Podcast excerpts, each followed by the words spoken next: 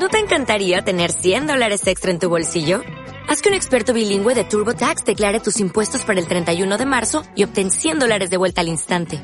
Porque no importa cuáles hayan sido tus logros del año pasado, TurboTax hace que cuenten. Obtén 100 dólares de vuelta y tus impuestos con 100% de precisión. Solo con Intuit TurboTax. Debes declarar para el 31 de marzo. Crédito solo aplicable al costo de la presentación federal con TurboTax Full Service. Oferta sujeta a cambios o cancelación en cualquier momento.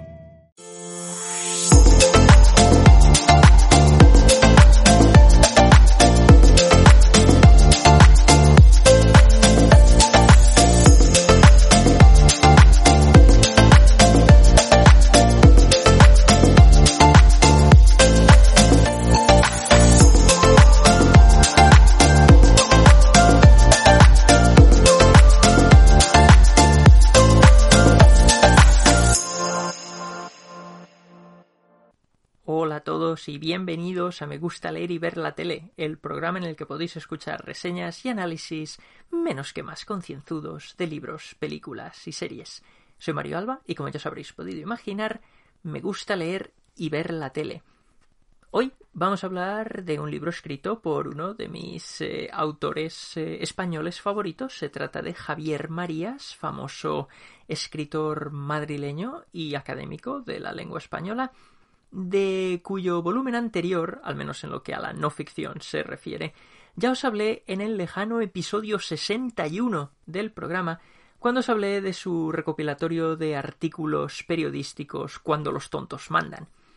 Y precisamente es de eso mismo de lo que vamos a hablar hoy. No de cuando los tontos mandan, pese a que sigan mandando, sino de su más reciente colección de artículos que se titula Cuando la sociedad es el tirano lo primero que tengo que señalar es que todos los, los títulos que, que, Javier Marías escoge para sus recopilaciones de artículos son todos evocadores y fantásticos. Ya hemos visto cuando los tontos mandan, hoy hablamos de cuando la sociedad es el tirano.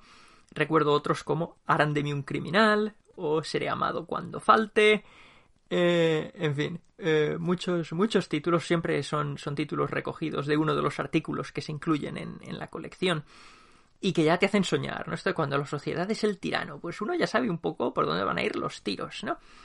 Eh, estos, eh, estos artículos, eh, Javier Marías lleva, vamos, como más de 20 años eh, publicándolos eh, semanalmente cada domingo en el suplemento del periódico, en la actualidad y durante la última década y media los publica en el suplemento del país, que, que bueno, que me imagino que, bueno, no sé si no, a decir, no sé si se da con otros periódicos o no, pero no sé es el país, es el país. Y, y se recogen eh, estos, estos, estos libros eh, recopilatorios de artículos, eh, recogen los artículos publicados cada dos años. Entonces, este, esta colección más reciente, cuando la sociedad es el tirano, se publicó en 2019 y recoge los artículos que, que Javier Marías publicó desde enero de 2017 hasta febrero de 2019. O tal vez fuera desde febrero de 2017 hasta enero de 2019. Eh, en fin, vamos, los dos años que van desde enero-febrero de 2017 a enero-febrero de 2019, básicamente. Más, mes arriba, mes abajo. Entonces, eh, claro, estos artículos, como digo, uno los puede leer semanalmente a lo largo de los años, ¿no? Según se van publicando los domingos en el suplemento dominical del país o puede leerlos también en su página web si buscáis la página de Javier Marías eh, en la sección del blog pues eh, ponen sus artículos y también en el en Zenda Libros no eh, ponen también sus artículos entonces uno puede leerlos ahí. Y aunque de vez en cuando cuando me acuerdo sí que los voy leyendo de vez en cuando durante el año uno por aquí uno por allá realmente no es algo que haga de forma sistemática como sí hacía cuando vivía en España y tenía el suplemento del periódico físicamente delante de mí cada fin de semana. Entonces sí que leía todos los artículos domingos y domingo también sin fallar ni uno solo. Pero esto de tener que acordarme de ir a la página web y mirarlo y tal, pues al final no lo hago, ¿no? Como digo, de vez en cuando me paso por la página, leo dos o tres y tal. O si sé que está pasando algo en España o en el mundo y cu cuya eh, cuyas impresiones me interesa leer, ¿no? Las que, las que Javier Marías tiene al respecto, pues entonces eh, me intento recordar, ir a la página y mirarlo y tal, pero vamos, que se me suele pasar, no, no, no voy a mentir. Entonces siempre espero de, de manera ciertamente ansiosa estos recopilatorios para poder sentarme bien a gusto y ventilarme los dos años de labor articulística eh, así rápidamente en unas horas. Es, es, un libro que se lee, se lee muy rápido, ¿no? No suelen ser muy largos. Eh, de hecho, este tiene 300 páginas. Y ya os digo, pues son 300 páginas de, de artículos. Creo que dice el, el prólogo, no lo tengo delante de mí ahora mismo, pero creo que dice que recopila unos 92 artículos o algo así. Entonces, pues como digo, se lee bastante rápido y, y, es una lectura, al menos para mí, muy rápida y muy dinámica, ¿no? Porque cada artículo tiene pues dos o tres páginas y entonces terminamos, cambiamos de tema, dos o tres páginas, cambiamos de tema, dos o tres páginas y entonces es muy entretenido, ¿no? El ir leyendo y el ir viendo pues qué es lo que Javier Marías eh, señala, qué es lo que comenta, sobre qué es lo que reflexiona. Estos temas, eh, como ya dije al hablar de cuando los tontos mandan en el episodio 61, Suelen ser variados, pero siempre el autor tiene temas eh, favoritos recurrentes, ¿no? Por ejemplo, más de una ocasión habla de fútbol, él es muy aficionado al Real Madrid. Eh, aunque la verdad es que en este libro creo que solo hay como tres artículos eh, al respecto. Normalmente en el pasado ha escrito más, en cada recopilatorio suele haber más de tres artículos sobre fútbol, pero en este creo que solo hay como tres. Y habla pues eso de, del Real Madrid, de la selección española, en general, bueno. Eh, habla también de, temas familiares, ¿no? Menciona a su padre, Julián Marías, a su, a su madre, eh, Lolita, en más de una ocasión. Pero de nuevo también de forma bastante puntual, ¿no? Eh, habla también pues de inquietudes lingüísticas, del diccionario de la lengua española, de, de, cómo son las sesiones en las que se discuten nuevas acepciones o tratar de refinar las definiciones ya existentes, etcétera. El número de cartas, de solicitudes que recibe la Real Academia pidiéndoles, normalmente pidiéndoles ya no que, añadan nuevas palabras, sino que censuren y que eliminen usos de, palabras que vienen recogidas, ¿no? tipificadas y como tanto Javier Marías como Arturo Pérez Reverte, que también es eh, académico de la lengua y también lo ha mencionado en sus artículos en más de una ocasión, siempre señalan que, oigan, eh, nosotros en, la Real Academia de la Lengua lo que hacemos es recoger y reflejar las palabras que utilizan los hablantes y cómo las utilizan. Nosotros no tenemos eh, poder ni, vamos, ni intención tampoco, pero poder de eliminar palabras o de censurar definiciones o de eliminar definiciones simplemente porque a un colectivo en particular no les gusten o porque sean eh, pues acepciones o palabras peyorativas o despectivas. Quiero decir, si las palabras se usan y se usan con ese significado, pues tienen que aparecer en el diccionario, ¿no? Este es el, argumento que presenta Marías y que, bueno, que yo suscribo al 100%, por supuesto. O sea, una cosa es que, nosotros, como personas cabales y sensibles y sensatas y coherentes y que no queremos herir la sensibilidad de nadie, pues hay ciertas palabras que no vamos a utilizar o ciertas palabras en ciertos contextos, ¿no? Que no vamos a utilizar porque, porque no somos unos cafres, ¿no? No somos unos zotes, como, como dice Marías en más de un artículo. Pero, pero claro, eso no quiere decir que estas palabras eh, tengan que eliminarse o que estas acepciones tengan que eliminarse. Es que, es que, a ver, aunque dijésemos, venga, sí, vamos a eliminar esta palabra, ¿cómo se puede llevar eso a cabo? ¿Cómo puede decidir un colectivo, vamos a eliminar esta palabra y hacer que el resto de hablantes del español en todo el mundo dejen de utilizarla? Es que es imposible. La, misma idea es, ridícula, ¿no? Es imposible. Entonces, claro, pedirle a la academia que eliminen estas palabras, pues, pues es que no tiene sentido, es un sinsentido y es lo que señala Marías. Pero, pero bueno, en este, en este libro, como digo, estos artículos aparecen semanalmente y en, la gran mayoría de, los casos son reacciones o reflexiones a lo que está pasando en el mundo.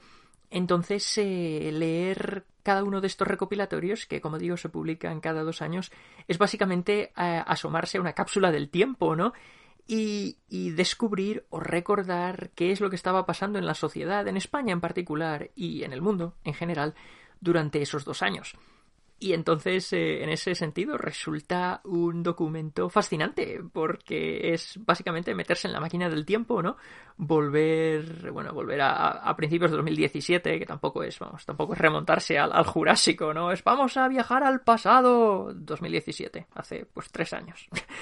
suena un poco, suena un poco, pues no muy impresionante, ¿no?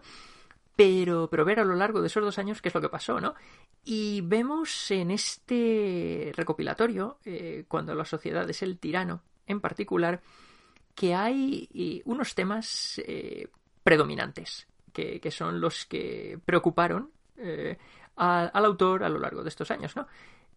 por un lado, sin ningún orden específico, por un lado tenemos lo que él considera el falso feminismo o a las falsas feministas, lo que es la cuarta ola del feminismo, y que María se arguye, y, exitosamente, al menos en mi, en mi opinión, que muchas de estas feministas eh, lo que están haciendo es perjudicar a la causa. Perjudicar a la causa. Y él, como digo, se encarga de. trata este tema en, una multitud de artículos eh, a lo largo de, estos dos años. Pero, pero básicamente las, las ideas que él, que ofrece son que, que, muchas, no todas, no todas, que este, esta es otra de las preocupaciones principales en el libro, por cierto, es que una cosa es lo que él escribe y otra cosa es lo que luego los lectores interpretan o malinterpretan y en muchas ocasiones malinterpretan de forma voluntaria y consciente para poder rasgarse las vestiduras que es otra de las preocupaciones que vemos a lo largo de, estos artículos, ¿no? Como la gente se despierta ya enfadada, se despierta buscando motivos para lanzarse a las redes sociales, increpar, insultar y quedarse bien a gusto. Y las redes sociales es otro de, los, de las preocupaciones que aparecen en este, en este tomo recopilatorio.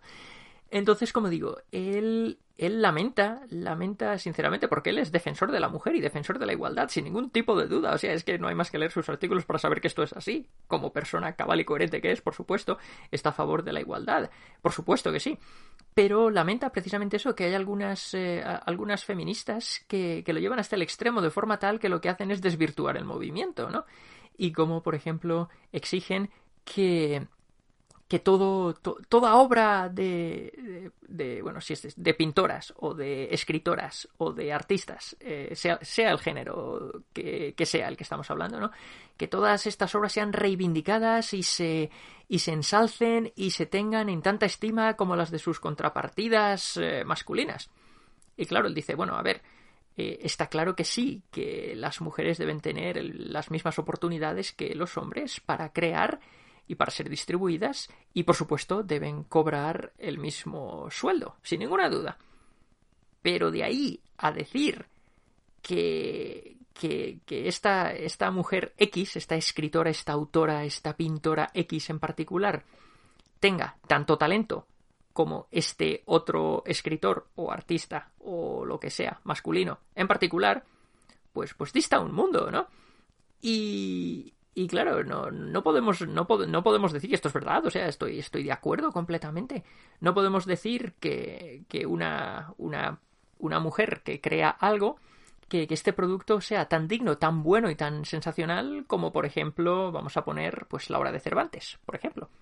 Eh, y ese es, ese es el argumento que, que Marías trata de hacer comprender a la gente. Que, no, que, que, que la igualdad eh, la igualdad no consiste en decir que eh, todo lo que hace eh, todo lo que hacen las creadoras femeninas tiene el mismo nivel de calidad que, que, lo que hacen todos los hombres, pero es que al mismo tiempo, de hecho él también lo dice, no todo lo que hacen los hombres tiene la misma calidad, o sea, tenemos, tenemos escritores que han destacado, he mencionado a Cervantes, por ejemplo, Shakespeare en el, en el mundo angloparlante, y luego está el resto, que no le llegan a la altura. Y luego de, los otros que siguen siendo destacados, ¿no? Tenemos a Lope, tenemos a Quevedo, ya sé que me, voy al siglo de oro, pero bueno, tenemos, tenemos a Góngora, tenemos a, toda esta gente, ¿no? Que todos estudiamos en su día en el instituto.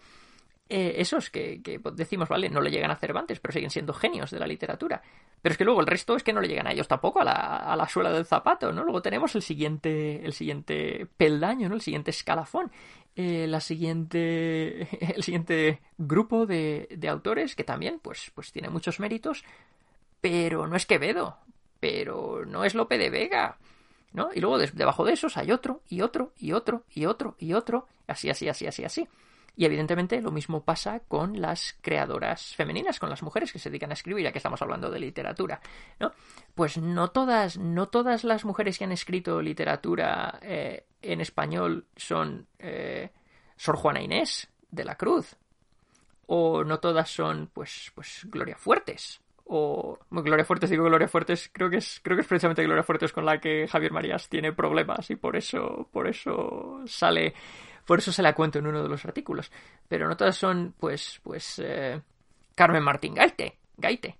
O no todas son, en fin, cualquier, cualquier eh, escritora que vosotros penséis que es de gran éxito y que os gusta mucho y que tiene, que, tiene grandes dotes literarias.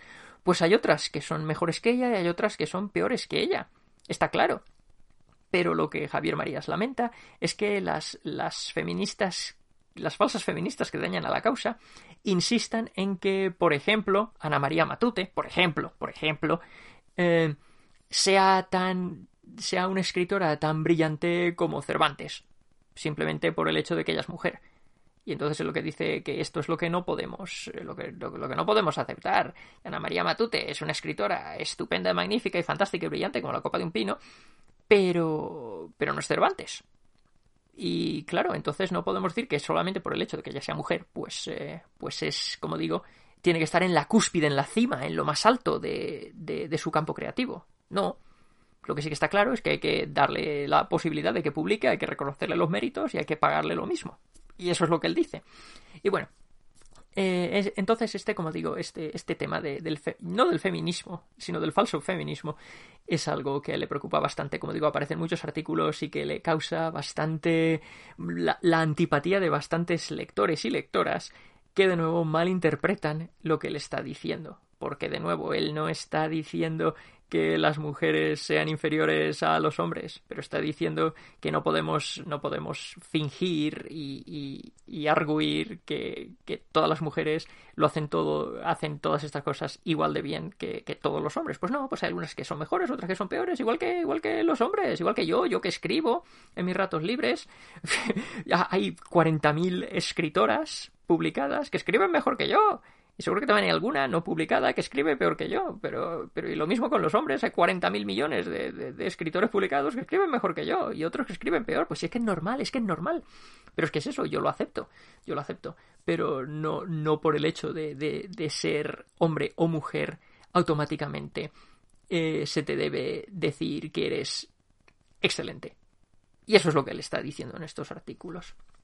Bueno, eh, aparte del feminismo, he mencionado también las redes sociales, es otro de, los, eh, de las preocupaciones constantes del autor. Él no las utiliza, él de hecho no tiene ordenador, no utiliza correo electrónico, sigue escribiendo a máquina de escribir y, y comenta, pues eso, los, los, los males que han surgido, ¿no? A raíz de las redes sociales, no que han surgido, sino la rapidez con la que dichos males e, e ideas idiotas se extienden, ¿no? Por el mundo gracias a las redes sociales y como el anonimato pues fomenta eh, lo que he dicho antes, ¿no? El enfado, el cabreo, las impresiones eh, insultantes, humillantes, que se dedican a denigrar a otras personas y que se dedican a, a, pues eso, a buscarse bronca sin realmente aportar nada de interés o de importancia a ningún tipo de debate. Y entonces él, pues como digo, eh, trata este tema también en, en muchos de sus artículos. Eh, otra de sus eh, preocupaciones, eh, sin, ningún duda, sin ninguna duda, es la política, por supuesto, tanto a nivel nacional en España como a nivel internacional, ¿no? Porque algo que a él le preocupa mucho, especialmente porque él vivió 20 años de la dictadura de Franco, es precisamente el, auge de los movimientos de extrema derecha y de los movimientos fascistas que, están proliferando últimamente, ya no solo en Europa, sino en todo el mundo, ¿no? Y siempre pone la lista de, ejemplos, ¿no? Desde, Trump aquí en Estados Unidos hasta Torra en, en, Cataluña. Y, y claro, la, cuestión independentista, por cierto, de Cataluña es otra de las preocupaciones que vemos reflejada en, multitud de artículos en, en este recopilatorio. Entonces, eh, como digo, en lo que a política se refiere, pues habla de España habla de los políticos y de que cómo, son todos cómo son, son todos bastante incompetentes en lo que a bueno a multitud de, áreas eh, se refiere y Marías es igualmente crítico con los políticos de la izquierda que con los políticos de la derecha que con los políticos de la extrema derecha y con los políticos de la extrema izquierda que realmente son de extrema derecha pero camuflados como si fuesen de izquierda, o sea, Podemos. Eh, como digo, él habla, habla mucho de, todo esto, eh, en detalle pormenorizado, no me voy a poner aquí a, repetirlo todo, especialmente también porque me pillo un poco lejos, como ya sabéis que vivo en Estados Unidos y entonces todas estas cosas yo me vienen por la prensa, ¿no? Yo soy como, Felipe González, yo me, he enterado por la prensa, ¿no?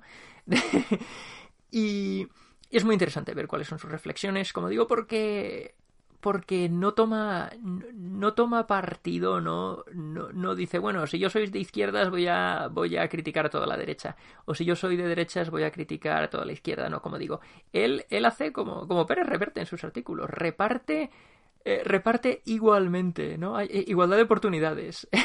y lo mismo critica a unos que critica a otros. Eh, especialmente a los, a los gobernantes en Madrid, que es la ciudad donde él vive y de los que lleva décadas quejándose, porque aunque cambien son siempre los mismos y siempre parecen estar empeñados en destruir Madrid, según las palabras del autor.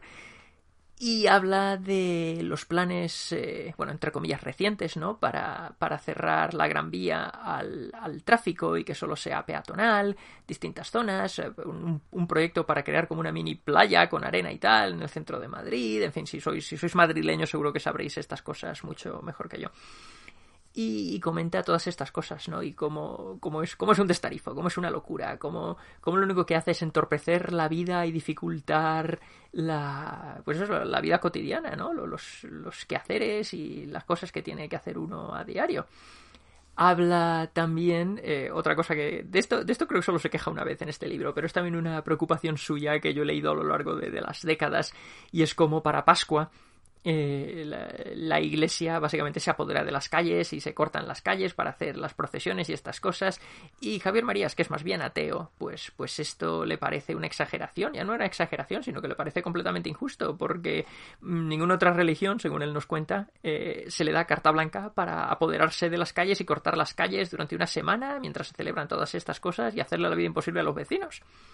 Y entonces él pues critica esto, ni que decir tiene, le caen también críticas por todas partes de, de los, de estos grupos eh, cristianos que, que vamos, que, que cómo, cómo, osa él, ¿no? Criticar, criticar su fe y sus, uh, y sus creencias, cuando de nuevo realmente él no está criticando ni su fe ni sus creencias, lo que está criticando es que se apoderen de las calles, corten el tráfico y le impidan entrar en su propio portal. Pero bueno, ya sabemos que ya sabemos que la gente es muy susceptible, él mismo lo dice, se levanta con ganas de bronca y si insultas a un panadero, bueno, no si insultas, pero si criticas a un panadero, estás insultando al gremio completo de panaderos en todo el país. Si relatas una experiencia negativa que has tenido con un taxista, entonces estás criticando al colectivo entero de taxistas en toda España.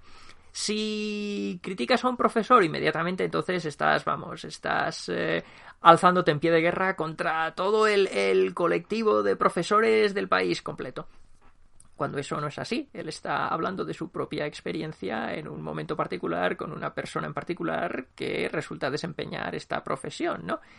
Eh, es lo mismo que también en otros artículos, ¿no? Cuando dice que a él Gloria Fuertes, creo que era Gloria Fuertes, no le parece una poeta tan destacable como a mucha otra gente o que cuando se hace una nueva versión de un clásico, una versión moderna, por ejemplo, de un clásico de Shakespeare y se cambia al final o se cambian las cosas, como a él personalmente no le gusta que se haga eso. Pero eso no quiere decir que le esté diciendo que se deba prohibir o que a Gloria Fuertes no se le deba eh, elogiar. Él está diciendo que a él personalmente no le interesa esa autora o no le gusta ese tipo de adaptaciones. Y sin embargo, inmediatamente llegan todas las cartas de, gente enfurecida diciendo, pero cómo se atreve a criticar, cómo se atreve a denunciar, cómo cómo se atreve a quejarse, a quitarle el mérito a esta gente o a estas obras o a estas creaciones. Y él dice, señores, que yo no estoy tratando de convencer a nadie, yo estoy diciendo, esta es mi opinión, a mí esto no me ha gustado por esto, por esto y por esto, a mí esto no me agrada por esta razón y por esta razón. Y ya está. Y ya está, que yo no estoy diciendo que a usted no tenga que gustarle o que debería gustarle menos. No, pero mi opinión, mi experiencia con este material es la siguiente por estas razones. Y ya está. Y ya está. Sin embargo, como ya he dicho, eh, la, la malinterpretación de, de, sus textos es otra de sus preocupaciones constantes. y no me extraña, no me extraña, porque, porque es verdad, la gente escucha lo que quiere escuchar, interpreta lo que quiere decir, interpretar y luego cuenta lo que quiere. A mí esto me ha pasado también muchas veces, vamos, como profesor. Eh, una cosa es lo que yo digo en clase, y luego yo sé que si tengo 20 alumnos van a escuchar 20 versiones diferentes de lo que yo he dicho, luego le van a contar a sus padres 20 versiones diferentes de lo que ellos mismos han escuchado, que ya era diferente a lo que yo había dicho, y cuando los padres vienen a quejárseme, pues, pues digo, pero ¿qué, qué película me está contando? Si eso es ficción, si eso no ha pasado, a ver, yo eso jamás lo dije. Y entonces tenemos, como digo, es el juego del teléfono, ¿no? Que el mensaje va pasando de un receptor al otro y cuando vuelve al emisor original dices, yo esto, pues yo esto no lo dije, pero ¿qué, qué me está contando? Pues es un poco, es un poco algo, algo similar. Entonces puedo comprender, ¿no? Eh, lo que nos cuenta el autor. Eh, política. Bueno, siguiendo con la política nacional, eh, he señalado también que, que está preocupado ¿no? por, por todo el, el, proceso independentista en Cataluña y por todas las mentiras y manipulaciones y tergiversaciones que, que han tenido lugar. Y, y de nuevo también el, el eh, pues eh, pensaba de hecho pensaba que iba a incidir más en el tema de lo que realmente incide pero pero hay varios artículos al respecto que señalan estas cosas no y cómo como básicamente eh, la mitad o algo menos de la mitad no debe tener la capacidad, no se le debe tolerar que secuestre a la otra mitad de, de, de ciudadanos, ¿no? de habitantes de Cataluña que no quieren independizarse. Pero bueno, esto sinceramente, seguramente el hecho mismo de que yo estoy diciendo esto, pues seguro que habrá también oyentes que, que, monten en cólera y que enfurezcan. De nuevo, a ver, yo estoy diciendo lo que Javier Marías dice. Otra cosa es que yo esté de acuerdo o no, aunque sí estoy de acuerdo. sí estoy de acuerdo. Eh, pero, pero es lo que él dice, ¿no? Y, y, es muy interesante ver la forma en que en que lo, lo, relata todo, la forma en que lo razona todo, ¿no? Los, eh, los argumentos que ofrece. Pero ya digo, a mí Javier Marías me parece un escritor muy persuasivo y que, que, sabe, sabe montarse su caso, sabe exponerlo y sabe luego, como digo, argumentarlo y razonarlo y defenderlo y convencerte de que su punto de vista es el correcto. Y yo, sinceramente, casi siempre suelo estar de acuerdo con él y con sus conclusiones. Por eso sigo leyéndolo, obviamente. Si estuviese enfadado y en completo desacuerdo, habría dejado de leerlo hace décadas. Pero llevo, llevo décadas leyendo al autor, ya lo dije en algún momento, desde el instituto llevo, llevo leyendo a Marías, ya no tanto sus novelas como sus... Eh, sus artículos, ¿no? Su, su, obra de no ficción, que, siempre me encanta, porque me gusta mucho la forma en que mira al mundo y, cómo lo examina todo. Y también he dicho, hablando de política, que trata también de temas internacionales, ¿no? Eh, tanto, bueno, el Brexit lo toca un par de veces, tampoco no tanto como pensaba que, que lo, iba, que lo iba a tocar. Eh, probablemente en el próximo artículo recopilatorio eh, se incida más, dado que se cubrirá prácticamente la totalidad de 2019 y, y, y, 2020 y entonces ahí sí que me imagino que habrá más, eh, más artículos sobre, sobre Brexit, la salida de, del Reino Unido de la Unión Europea y habla también sobre todo de Estados Unidos, eh, que él siempre llama, ¿no? Como este, este país, un país de idiotas, eso lo digo yo, no lo dice él, pero es un país que, que, siempre exporta las tonterías más, más extravagantes y que, como él dice, en España se adoptan todas. No, no, hay, no hay exportación idiota americana que, lo, que en España no se importe y se acepte y se abrace y se celebre y da, varios ejemplos al respecto, pero sobre todo se preocupa por las, eh, las eh, manifestaciones ¿no? eh, del carácter fascista dictador de Trump desde el mismo momento en que accedió a la Casa Blanca. Recordemos que él fue elegido, bueno, fue elegido entre comillas presidente en noviembre de 2016 y este libro eh, nos recopila los artículos que comienzan en, en, febrero de 2017, con lo cual hacía un mes que había entrado en la Casa Blanca y entonces tenemos aquí, pues básicamente sus dos primeros años, ¿no? De, de mandato. Y entonces Marías pues señala muchas veces, pues eso, la, la locura, la sin razón, la enajenación eh, que, que, Trump muestra, el racismo, la, la misoginia, eh, la xenofobia, eh, el odio que, que, muestra, la ignorancia en, en, sus ruedas de prensa, en sus discursos, en, vamos, cada vez que abre la boca, cada vez que abre la boca. Ya sabéis que aquí en esto yo no podría estar más de acuerdo, porque este fantoche criminal, asqueroso, asesino, bueno, asesino no, pero criminal, criminal, no, no, no por ser criminal tienes que ser asesino, pero criminal, delincuente, mafioso, mentiroso. Eh, sabéis que lo detesto y que, eh, bueno, espero, espero que las cosas cambien este noviembre con, con las elecciones. No lo tengo claro que vayan a cambiar, pero, pero espero, espero que cambien, aunque ya veremos. Y entonces, como digo, pues, pues sí, Marías critica mucho su figura. Eh, de hecho, no tanto como esperaba, pero, pero también, pero sí que la critica bastante. Y entonces, como digo, estas son eh, en general las, eh, las preocupaciones recurrentes ¿no? que aparecen a lo largo de estos noventa y tantos eh, artículos que se recogen en el libro. Entonces, eh, claro, pues si se leen así todos de corrido, como he hecho yo, pues hay algunos que pueden parecer un poco repetitivos, ¿no? Porque, como digo, pues son las, las motivaciones principales, las preocupaciones principales del escritor. Pero si se van leyendo a lo largo de los dos años, ¿no? Mientras se van publicando en tiempo real, de domingo tras domingo, pues entonces eh, no, no se debe tener esa sensación de repetición, pero al mismo tiempo el efecto pues queda también un poco diluido, ¿no? Porque no, no lo tienes así todo concentrado en tres o cuatro días, que, me ha costado a mí leerme el libro, pero al mismo tiempo eh, pues puedes ir reflexionando o puedes ver sus reflexiones en tiempo real según los sucesos, ¿no? Van teniendo lugar en, en el país, eh, según se van desarrollando. Entonces eh, tengo, tengo curiosidad, como ya he dicho antes, por, por leer el siguiente volumen, que, que supongo que se publicará en, en otoño o así, de primavera, verano-otoño de 2021, y que recopilarán los artículos aparecidos en 2019 y 2020. Porque aquí, como digo, tendrá que hablar de Brexit sí o sí, hablará de los resultados de las elecciones de, en Estados Unidos aquí de este año en noviembre, cuando sucedan. Hablará, por supuesto, de, del COVID-19, ¿no? el coronavirus este que, que nos está azotando. Y, y ah, veremos, veremos qué es lo que tiene que decir. Solo tengo que esperar eh, un año más hasta poder ver qué es lo que piensa de todos estos temas o acordarme y leer sus artículos semanalmente cada domingo. Bueno, eh, como ya he dicho, eh, es uno de mis autores favoritos. Me encanta cómo escribe, cómo razona su perspectiva ante todo.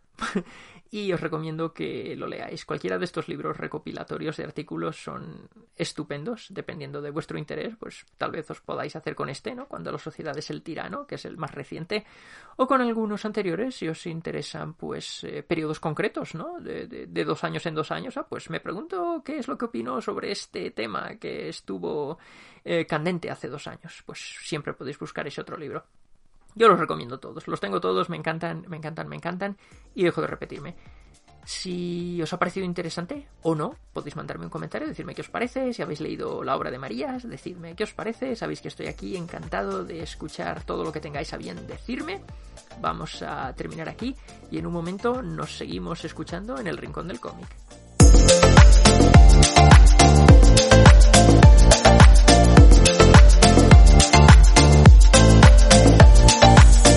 Bienvenidos una semana más al Rincón del Cómic.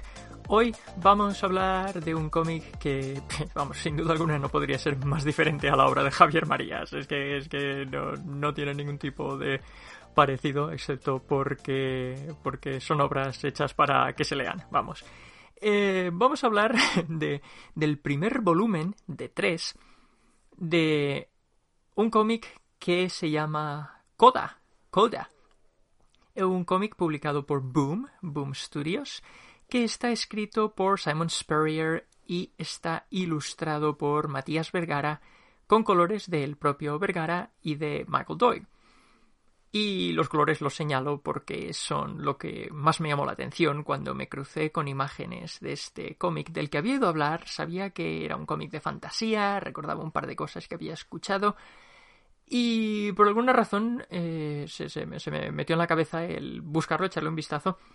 Y lo primero que llama la atención, o al menos que me llama la atención, son los colores, ¿no? Y entonces, bueno, me compré el primer volumen, me puse a leérmelo y dije, bueno, a ver qué tal está la cosa. Como digo, la serie completa, porque es una serie limitada, ya terminó, creo que fueron 12 números, está recopilada en tres tomos, eh, cada uno viene, me imagino, con cuatro números, de hecho este primer volumen sin duda recopila los cuatro primeros eh, números de la serie regular. Y como he dicho, es una serie de fantasía. Eh, creo que nunca había leído nada escrito por Simon Spurrier y nunca había leído nada ilustrado por Matías Vergara. Así que eh, ha sido, vamos, ha sido novedad en ambos aspectos. Y ha sido, ha sido una experiencia interesante, interesante. No voy a salir aquí corriendo a recomendarosla ardientemente, pero ha sido una experiencia interesante que es posible que os guste. Os voy a contar un poco de qué va y así podéis eh, decidir, ¿no? Por, vosotros mismos. Eh, la historia es una historia, he dicho que es una historia de fantasía, pero eso no es una historia de fantasía al uso. Porque, bueno, eh, os cuento y vais a ver cómo, cómo mezcla elementos de distintos géneros, ¿no? Cuando empieza la historia vamos a conocer a un tipo que va vagando por ahí, por, la, por esta tierra, por estos parajes que se nos presentan. Es un bardo y no sé, nunca dice cómo se llama. Eh, siempre que le preguntan cómo se llama, siempre, siempre hace un carraspeo de estos, ¿no? Siempre hace como mmm. Así que la gente empieza a llamarlo um. Así que eh, a efectos prácticos el personaje se llama um. Bueno, esto puede ser más o menos gracia, me, parece bastante simpático. El caso es, como digo, él es un bardo que se pasea por esta tierra de fantasía a bordo de un... a bordo... Eh, a lomos de un corcel bastante peculiar, porque es un unicornio, pero es un unicornio con cinco cuernos, con lo cual no es un unicornio, es, tal y como lo llaman en la historia, un pentacornio. Bueno, pues entonces esto que me parece un detalle bastante simpático, ¿no? Este pentacornio es muy gracioso porque aparte de ser enorme, gigantesco, desmesurado, desproporcionado, tiene unos cuernos que déjatelo ir porque, porque son cada uno de un tamaño distinto. Tiene uno que es enorme, los otros cuatro son más pequeños, tiene además muy mala leche y además es un mal hablado. Eh, el lector nunca puede entender lo que dice porque, porque siempre que habla se utilizan pues esos símbolos, ¿no? Como un rayo, el, el símbolo de la almohadilla, este tipo de cosas pero el resto de, personajes que pueblan este universo sí que comprenden lo que dice y, en más de una ocasión señalan que este, este pentacorn es un mal hablado, eso es un mal educado. Bueno, y como digo, tiene muy mala leche, protege a su, a su amo, a su bardo, eh, como no os podéis imaginar. Bueno, como digo, estos dos van por aquí, paseando por esta tierra, y entonces vemos que el bardo, este Um, nos está contando la historia, él es el narrador, y nos la está contando mientras la escribe en su diario, porque al parecer él se dedica a escribir cartas, bueno, cartas en su diario, son cartas que nunca va a enviar, eh, pero cartas a su esposa, que ha desaparecido.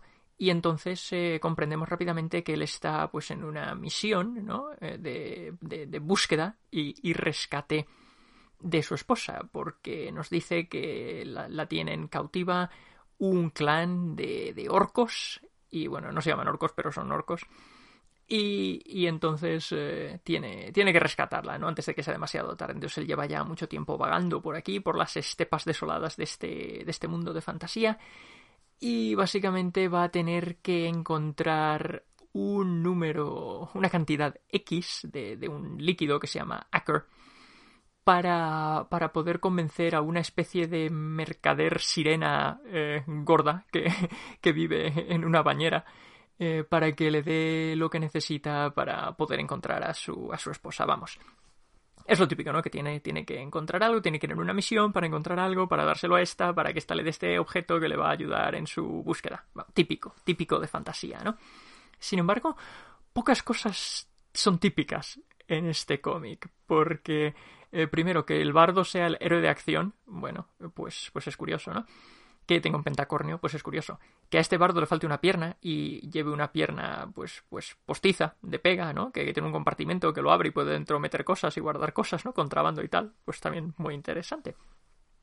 Y, y como digo, va a llegar, eh, va a llegar una ciudad que, que, está asediada por una serie de criaturas y entonces, eh, según vamos viendo lo que está pasando, pues vamos a ir aprendiendo un poco más sobre este mundo, ¿no? Y entonces vamos a descubrir que este mundo solía ser un mundo de fantasía, pues típico, tradicional, ¿no? Con sus orcos, sus caballeros, sus, sus princesas, pues este tipo de cosas, ¿no? Pero pero después eh, hubo, en, un momento dado, hubo algún tipo de, apocalipsis mágico y bueno, hubo pues unas batallas, se nos explica en el cuarto, en el cuarto número, pero no voy a entrar en detalles. El caso es que hubo un apocalipsis mágico, esto es lo que necesitamos saber para comprender lo que está pasando. Y desde entonces eh, la magia pues casi casi ha desaparecido y lo que dejó tras de sí pues es un, un lugar, un mundo desolado en el que la, la, mecánica, ¿no? La mecánica, la construcción de, pues de, objetos, de tecnología, de, pues eso, de maquinaria, ¿no? De, hasta cierto punto, pues es lo que, lo que ha llenado el hueco, el vacío que ha dejado la magia. Entonces es un mundo que, que, que está en cambio. ¿no? El cambio desde el pasado mágico hasta el presente, bueno, lo que será el futuro, ¿no? Sin magia, mucho más tecnológico. Y entonces, eh, pues es un, es un marco interesante, ¿no? Para, para las aventuras que, nos van a narrar. Y como digo, la aventura va a ser esa, pues este bardo tiene que, que rescatar a su esposa.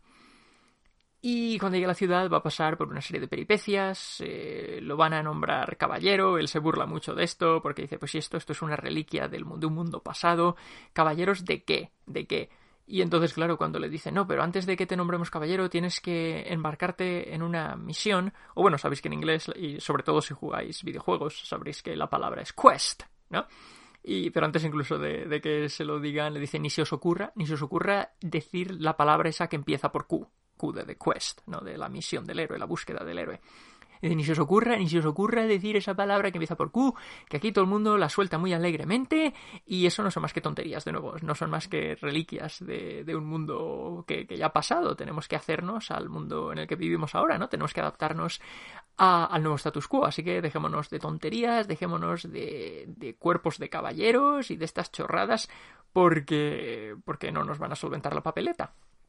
Entonces este bardo tiene una actitud pues bastante, bueno, no bastante moderna, porque sigue viviendo en un mundo de fantasía con espadas y con criaturas y con ogros y estas cosas, ¿no? Pero sí que sí que es bastante pragmático y dice, bueno, sí todo esto estaba muy bien, pero ahora vamos a adaptarnos al mundo en el que vivimos.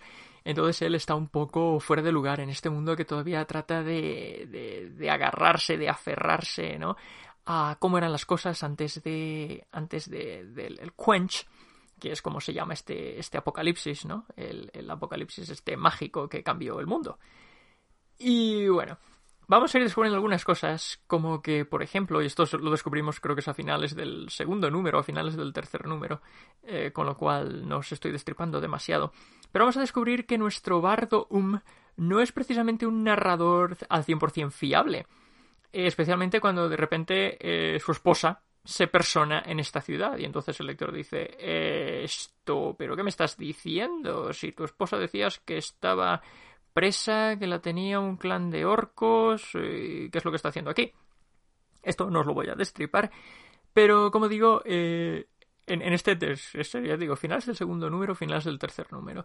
Eh, el caso es que la, la historia da un vuelco un, giro inesperado, ¿no? Sorpresa que, a mí me pilló, pues vamos, 100%, 100 fuera de juego. Dije, ¿pero qué me estás diciendo? Pero si me has estado vendiendo la moto durante dos episodios, que estás tan triste porque todo lo que haces, todas las cosas malas que haces, todos a quienes engañas, todos a quienes robas, eh, lo estás haciendo todo por rescatar a tu esposa. Y resulta que tu esposa está aquí, tranquilamente, mírala, pues con su armadura, con su espada, tal cual, libre.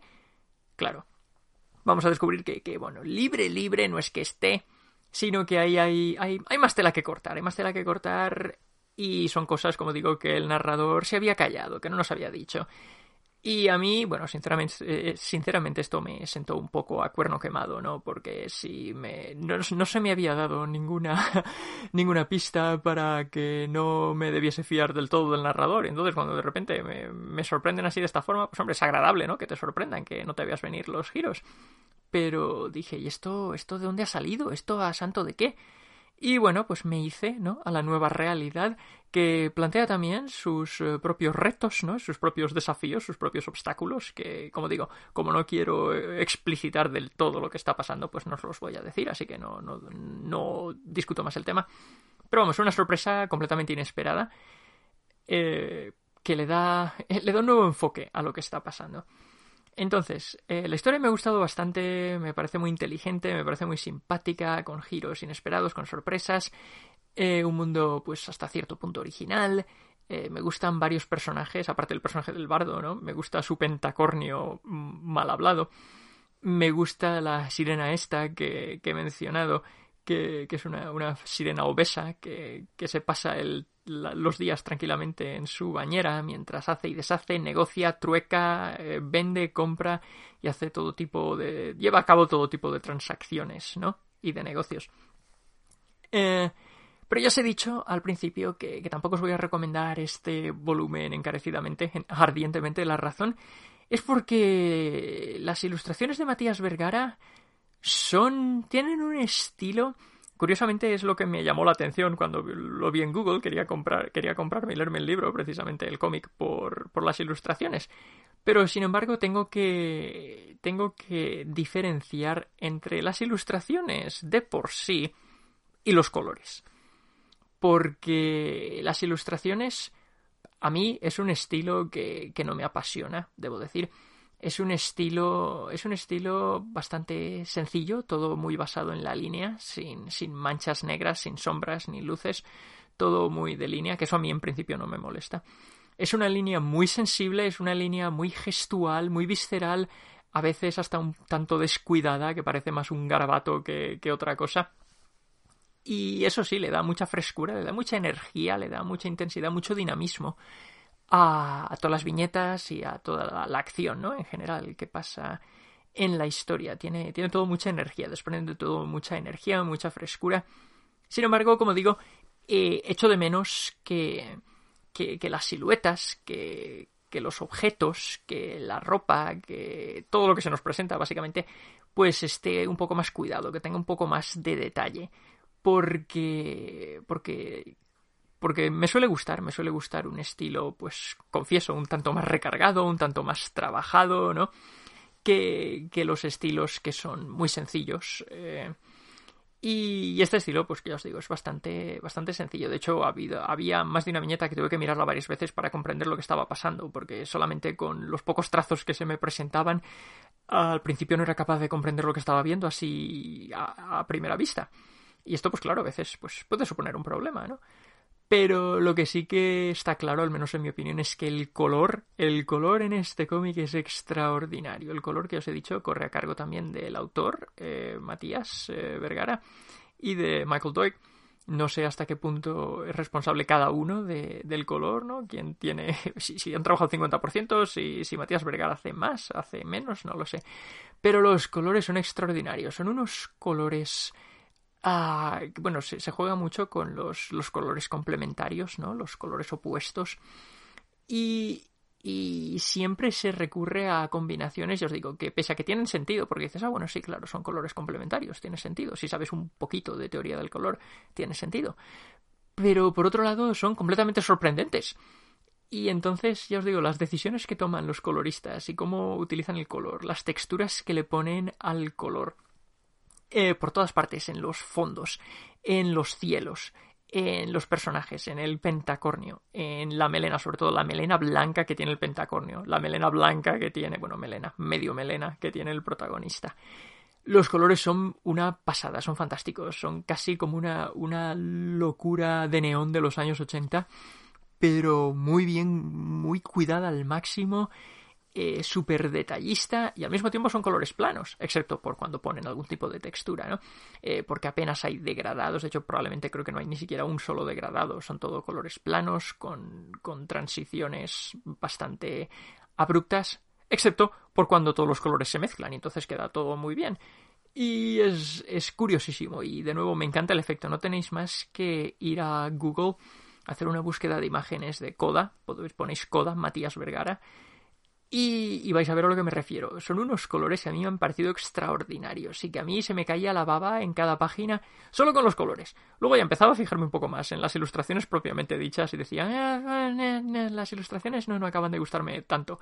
Pero lo que son los colores a mí me han parecido magníficos, magníficos. Además, eh, creo que casan muy bien con esta idea de un mundo de fantasía postapocalíptico, ¿no?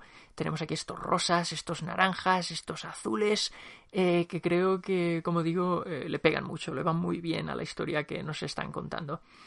Y entonces, eh, sinceramente, solo por esta historia original y por el color, vale la pena recomendarlo. Pero ya os digo que a mí las ilustraciones me han dejado un tanto frío. No me han disgustado, pero tampoco voy a tampoco voy a buscar otras eh, otros cómics dibujados por el autor. De hecho, de hecho dudo bastante que continúe con la serie a no ser que me suscriba a Comixology y, la tengan aquí incluida, porque de hecho estoy viendo aquí, después de haberme comprado el primer volumen, que está incluida en Comixology, en la suscripción, pero yo juraría que cuando me lo compré no estaba, no estaba incluida, lo han debido incluir justo, justo después de que yo me gastase los cuartos, menos mal que me lo compré de oferta por 3,99. Pero bueno, ya podían haberlo puesto antes, demonios. En fin, el caso es que si tenéis Comixology podéis leer este primer volumen gratis. Si no, ya os digo, en, Amazon lo tenían por 3,99 Oye, cuatro dólares, cuatro números, te sale a dólar por número. Es bastante razonable. Y si os gusta la fantasía, si os gustan las historias post-apocalípticas y si os gustan las historias, pues, pues un tanto raras, ¿no? Diferentes, echadle un vistazo. Pero lo dicho, echadle un vistazo a las imágenes en, Google y veréis a lo que me refiero, sobre todo el pentacornio este que es imponente. Así que nada, pues le doy, creo que le he puesto tres estrellas en Goodreads, porque sí, me ha gustado, no está mal. Eh, ojalá me hubiesen gustado más las ilustraciones, y las ilustraciones me hubiesen gustado tanto como el color, vamos, este cómic me habría parecido soberbio. Pero vamos, si, os lo compráis, si os lo habéis leído ya, o si lo leéis, mmm, contadme vuestras impresiones, qué os parece. Si habéis leído otras cosas, tanto de Simon Spurrier como de, del ilustrador Matías Vergara, pues podéis venir también y contármelo. Yo lo voy a dejar aquí por el momento y la semana que viene ya veremos de qué cómic hablamos.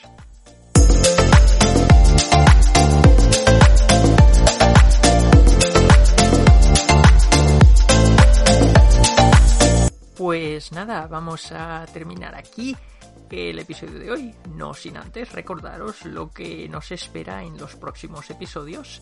Este jueves os voy a hablar de dos películas totalmente diferentes, una que se titula In a World y una segunda que se titula Britney Runs a Marathon, Britney corre un maratón, y que son ambas muy simpáticas y que, bueno, ya veréis lo que tengo que decir al respecto. Y después, la semana que viene, el lunes, os voy a hablar de una novela española escrita por la autora Laura Norton, que se titula Gente que viene y va, que por cierto me dicen por ahí que tiene también versión cinematográfica, así que tenéis tiempo de leer la novela o de ver la película antes de que comente la trama. Y después, el jueves de esa semana, os hablaré de una película que se titula Freaks y que podéis encontrar en Netflix, al menos aquí en Estados Unidos. Eh, una película canadiense muy interesante. Eso es, como digo, lo que nos espera en los, por las próximas, los próximos tres episodios. Ahora ya me despido, no sin antes recordaros que podéis dejar vuestros comentarios en iVoox o podéis mandarlos por correo electrónico a me gusta leer y ver la tele si lo mandáis por correo, podéis hacerlo por escrito o grabando vuestra voz para que el resto de oyentes lo escuchen en el próximo episodio. También podéis encontrarnos en Apple Podcasts, en nuestra página de Facebook, Me Gusta Leer y Ver la Tele, y en Twitter con las cuentas Me Gusta Leer 78 o Mario Alba 78. Y si tenéis curiosidad por ver mis otros proyectos creativos, os invito a visitar mi página web marioalbacreative.com. Por último, si os ha gustado el programa, os agradecería un montón que le dierais al like o al me gusta y que nos dejéis una reseña en Apple Podcasts y que volváis para escuchar el siguiente. Recordad que tenemos nuevos episodios todos los lunes y jueves. Los lunes sobre lecturas y los jueves sobre películas y series. Y esto es todo por hoy. Espero que mis divagaciones os hayan hecho más llevadero lo que sea que estuvierais haciendo durante el rato que hemos pasado juntos y que volváis en unos días para escuchar el siguiente episodio. Hasta entonces, leed todo lo que podáis y poneos algo interesante que ver cuando os hayáis quedado sin párrafos que devorar.